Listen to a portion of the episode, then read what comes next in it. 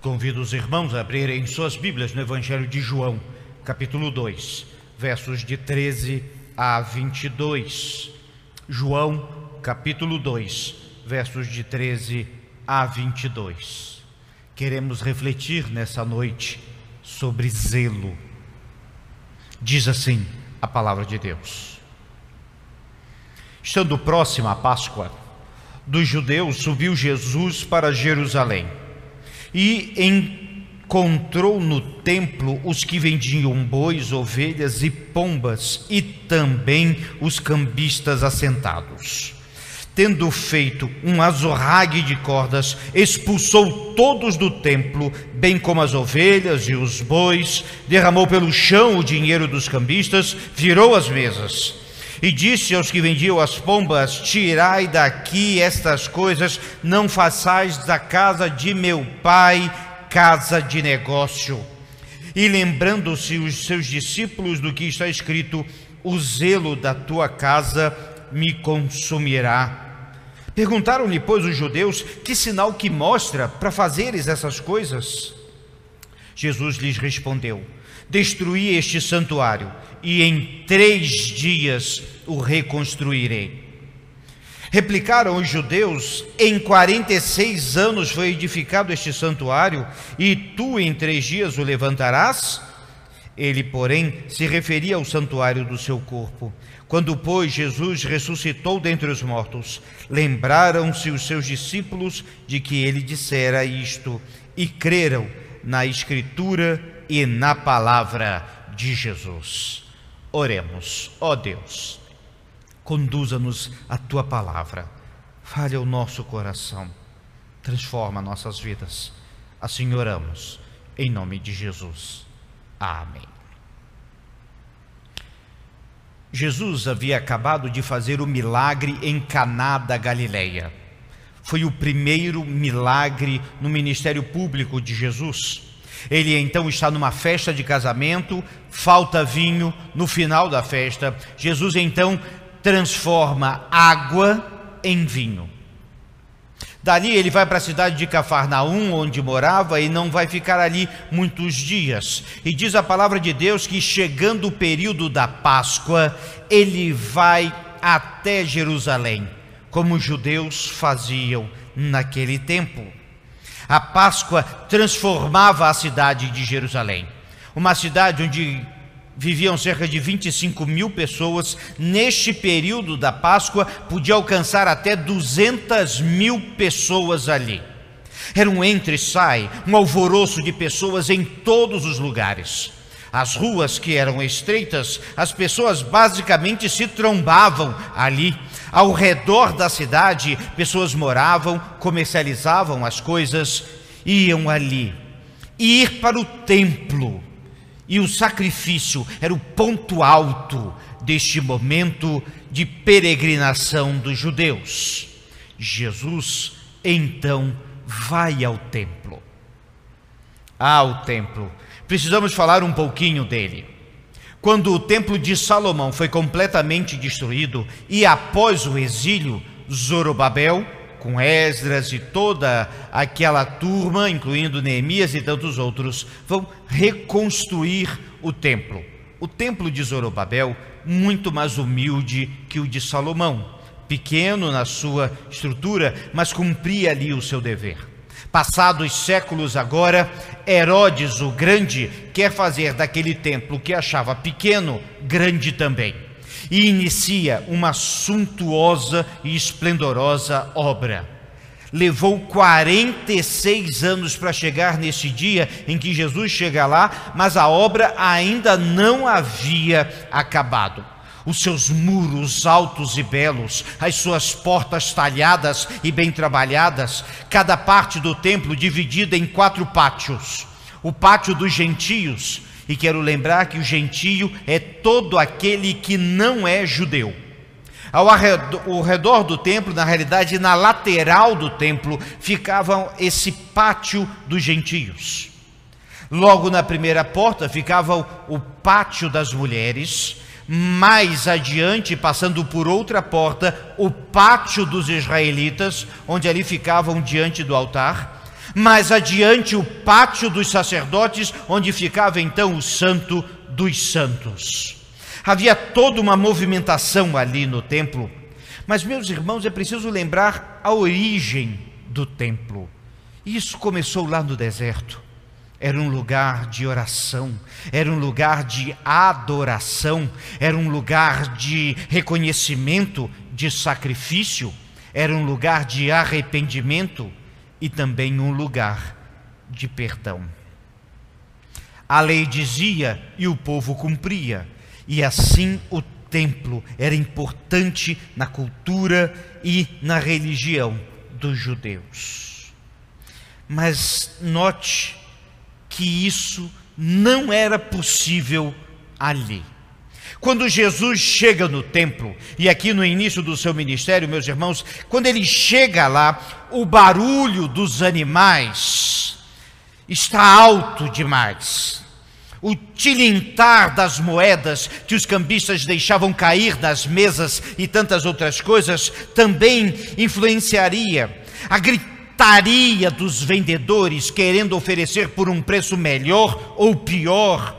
As multidões impediam qualquer tipo de oração.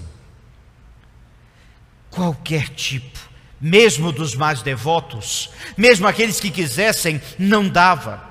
O cheiro, ah, o cheiro. Quem já foi numa exposição de animais, ou mesmo num leilão, onde estão os animais todos ali, sabe do que eu estou falando. O cheiro era insuportável no templo. E toda aquela confusão. Jesus chega nesse exato momento. E meus irmãos, o que acontece ali é algo de extraordinário. Sabe por quê? Alguns dizem que o milagre em Caná da Galileia foi o início do ministério público de Jesus. Mas aconteceu dentro de uma família, num contexto menor. Mas agora, no templo, a gente vai ver o ministério de Jesus começar para valer. E Jesus começa forte nesse intuito Jesus, meus irmãos, chega no templo.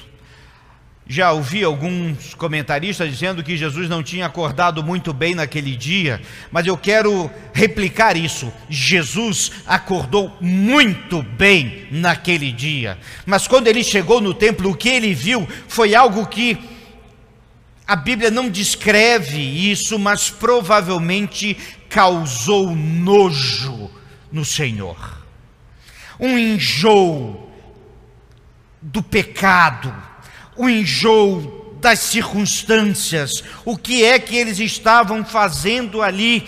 Jesus vê o que está acontecendo, Jesus ouve o que estão dizendo, Jesus sabe o que vai no coração de todos que estavam naquele templo.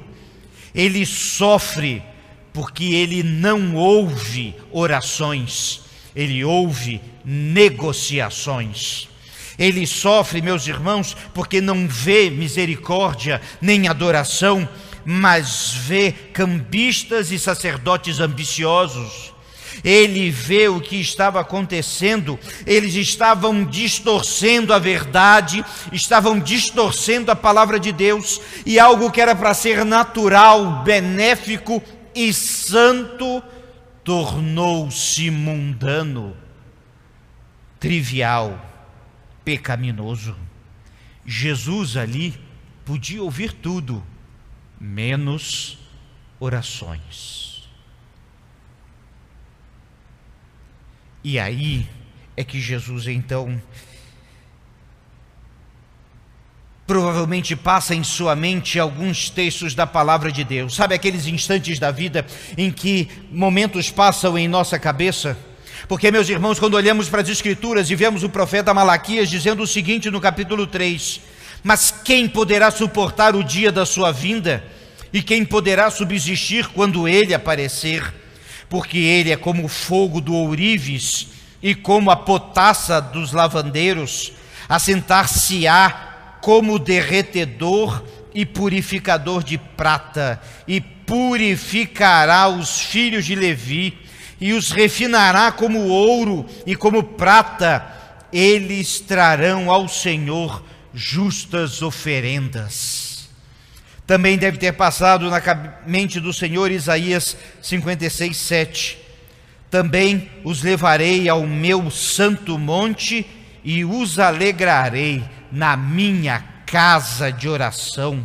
Os seus holocaustos e os seus sacrifícios serão aceitos no meu altar, porque a minha casa será chamada casa de oração para todos os povos. E finalmente, o zelo por tua casa me consome. Salmo 69, 9. Um olhar de Jesus para todo aquele lugar era um pátio grande, e ele pegou o que vinha à mão das cordas que conduziam os animais, Jesus pegou uma porção delas e as amarrou como que fazendo um chicote mais grosso. Jesus então começa a derrubar cada uma daquelas vendinhas que ali estavam, as barraquinhas, e Jesus começa a jogar no chão o dinheiro dos cambistas, a enxotar os animais e os vendedores que ali estavam, e começa a dizer e a falar. E provavelmente Jesus usava um tom de voz tão alto e tão certo, mas tão poderoso que os fazia calar. E então, meus irmãos, nós vemos Jesus Cristo fazer um alvoroço em todo aquele pátio barulhento, sujo e cheio de iniquidade. E ele os expulsa dali. Os expulsa. E diz que o que estão fazendo com a casa do meu pai, do meu pai. Era impossível o nosso Senhor ficar impassível diante do mal. E ainda é assim nos dias de hoje. Mas aquilo, meus irmãos, era mais do que uma gota d'água, era um balde em cima de um copo. Jesus então os expulsa e limpa aquele lugar. Mas prestem bem atenção: não houve oposição não houve resistência. Que estranho, alguns poderiam pensar. Não houve resistência de nenhum dos cambistas, nem dos vendedores, nem mesmo de alguns sacerdotes que ali estavam. Não houve resistência, porque eles sabiam que o que faziam era errado. E eles sabiam o que Jesus fazia era o certo. Veja também que, ao contrário do que possa parecer, não houve violência. O texto bíblico deixa bem claro isso. Jesus Cristo não toca em nenhum dos homens, nem nos animais, até mesmo a preocupação com as pombas, pois quando ele chotou os bois e ovelhas, ele disse para aqueles que vendiam as pombas que pegassem e as levassem para fora. Jesus foi severo, mas não usou de violência pessoal com ninguém. Veja, meus irmãos, que Jesus também foi Matthew Henry que disse isso, nunca obrigou ninguém a entrar no templo, mas ele usou de força para tirar quem não deveria estar lá. E enquanto isso, e enquanto os expulsava, cada vez mais espantados com tudo aquilo que viam e ouviam, discípulos pessoas, judeus e não judeus, que ali estavam, estavam espantados. E Jesus insiste: tirai daqui estas coisas, não façais da casa de meu pai casa de negócios. Depois disso, houve um silêncio, um breve silêncio. Eu gosto que algumas atitudes que Jesus Cristo faz, sem dúvida nenhuma, silenciam as pessoas. E quando Jesus fala, é bom que silenciemos. E assim aconteceu. Um silêncio que cobriu aquele pátio. Houve um silêncio que era eloquente, ele falava, pois há muito tempo o povo achava aquilo absurdo também Há muito tempo, os sacerdotes deturpavam a lei para obrigar que houvesse os cambistas vendendo um dinheiro específico a preços exorbitantes, que os animais e aqueles vendedores pagassem aluguéis cada vez mais altos aos sacerdotes e transformassem meus irmãos a casa do Senhor num comércio iníquo e mau. E eu quero lembrar que aquele lugar era um lugar de oração. O pátio dos gentios, como falávamos, ficava na parte externa do templo. Era o único lugar em que o não-judeu poderia ir para adorar e para adorar a Deus. Só que eles não conseguiriam isso. Alguns autores dizem que essa era a parte missionária do templo, onde poderiam alcançar outros povos. Mas eles estavam expulsando eles em detrimento do lucro. Mas, meus irmãos, Jesus também ensinou tanto, mas eles não entenderam. Uns versos mais adiante, vamos ver que muitos creem em Jesus Cristo, mas Jesus diz que ele conhece o coração dos que estão ali e vai ver que não, eles não creram. Sabe por que não creram? É porque eles tornaram comum o que era santo. E isso é um perigo de nossos dias tornar comum o que era santo.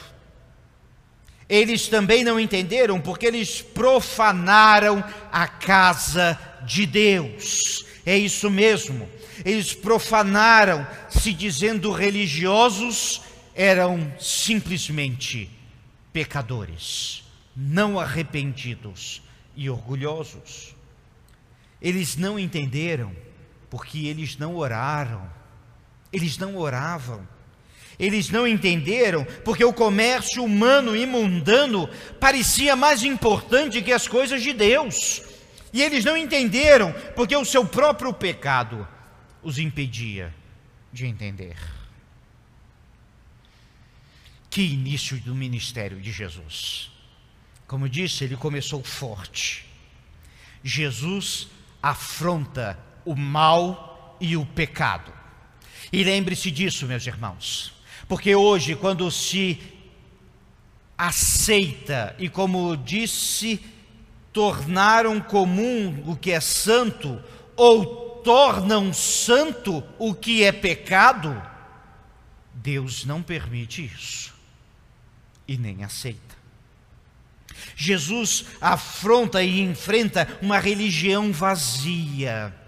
Isso mesmo, religião vazia vazia. E Jesus vai combater isso severamente, e é um perigo que temos em nossos dias: religião vazia, rituais para cumprir obrigações, pessoas negociando com Deus em troca de bênção por dinheiro, ou dinheiro por bênção. Ofendem a casa do Senhor, mesmo líderes religiosos que deturpam toda a palavra de Deus em benefício de recursos e dinheiros e ambições ah, esses seriam enxotados, esses seriam expulsos por Jesus. Jesus, nesse momento, diz quem é, e ele fala que ele está ali na casa do seu Pai, ele, Filho unigênito de Deus. Jesus assegura a importância da oração, aquele lugar é casa de oração. Jesus anuncia a sua missão, um novo tempo, um novo templo. Jesus então explica por que estava fazendo isso. Destruam este santuário, e em três dias eu reconstruirei. Aqueles homens estavam pensando em tijolos, Jesus estava pensando em vidas. Eles estavam contando pilastras e pórticos, Jesus estava falando de almas e de salvação. Jesus falava do motivo de estar ali. E quando ele falava, e os discípulos vão lembrar disso depois que Jesus ressuscita. Exatamente quando Jesus ressuscita, eles vão lembrar que ele disse que este templo seria destruído, mas em três dias reconstruído. E Jesus falava de si mesmo. Se aqueles homens não olhassem tanto para os seus umbigos, veriam que diante deles estava o Senhor dos Senhores, o dono daquela casa, o Senhor de todas as coisas, aquele que veio para salvar. É interessante que essa história, alguns dizem que não houve milagre aqui neste caso.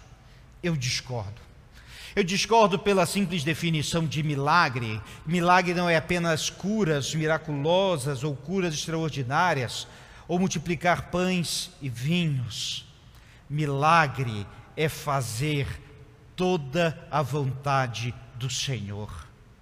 E naquele lugar, com aquela purificação, sim, ali foi milagre, porque Jesus não queria ouvir a negociação dos vendedores, ele queria ouvir: tem compaixão de mim, pecador. Por isso, meus irmãos, que hoje sempre lembramos que Deus não habita em templos feitos por mãos de homens.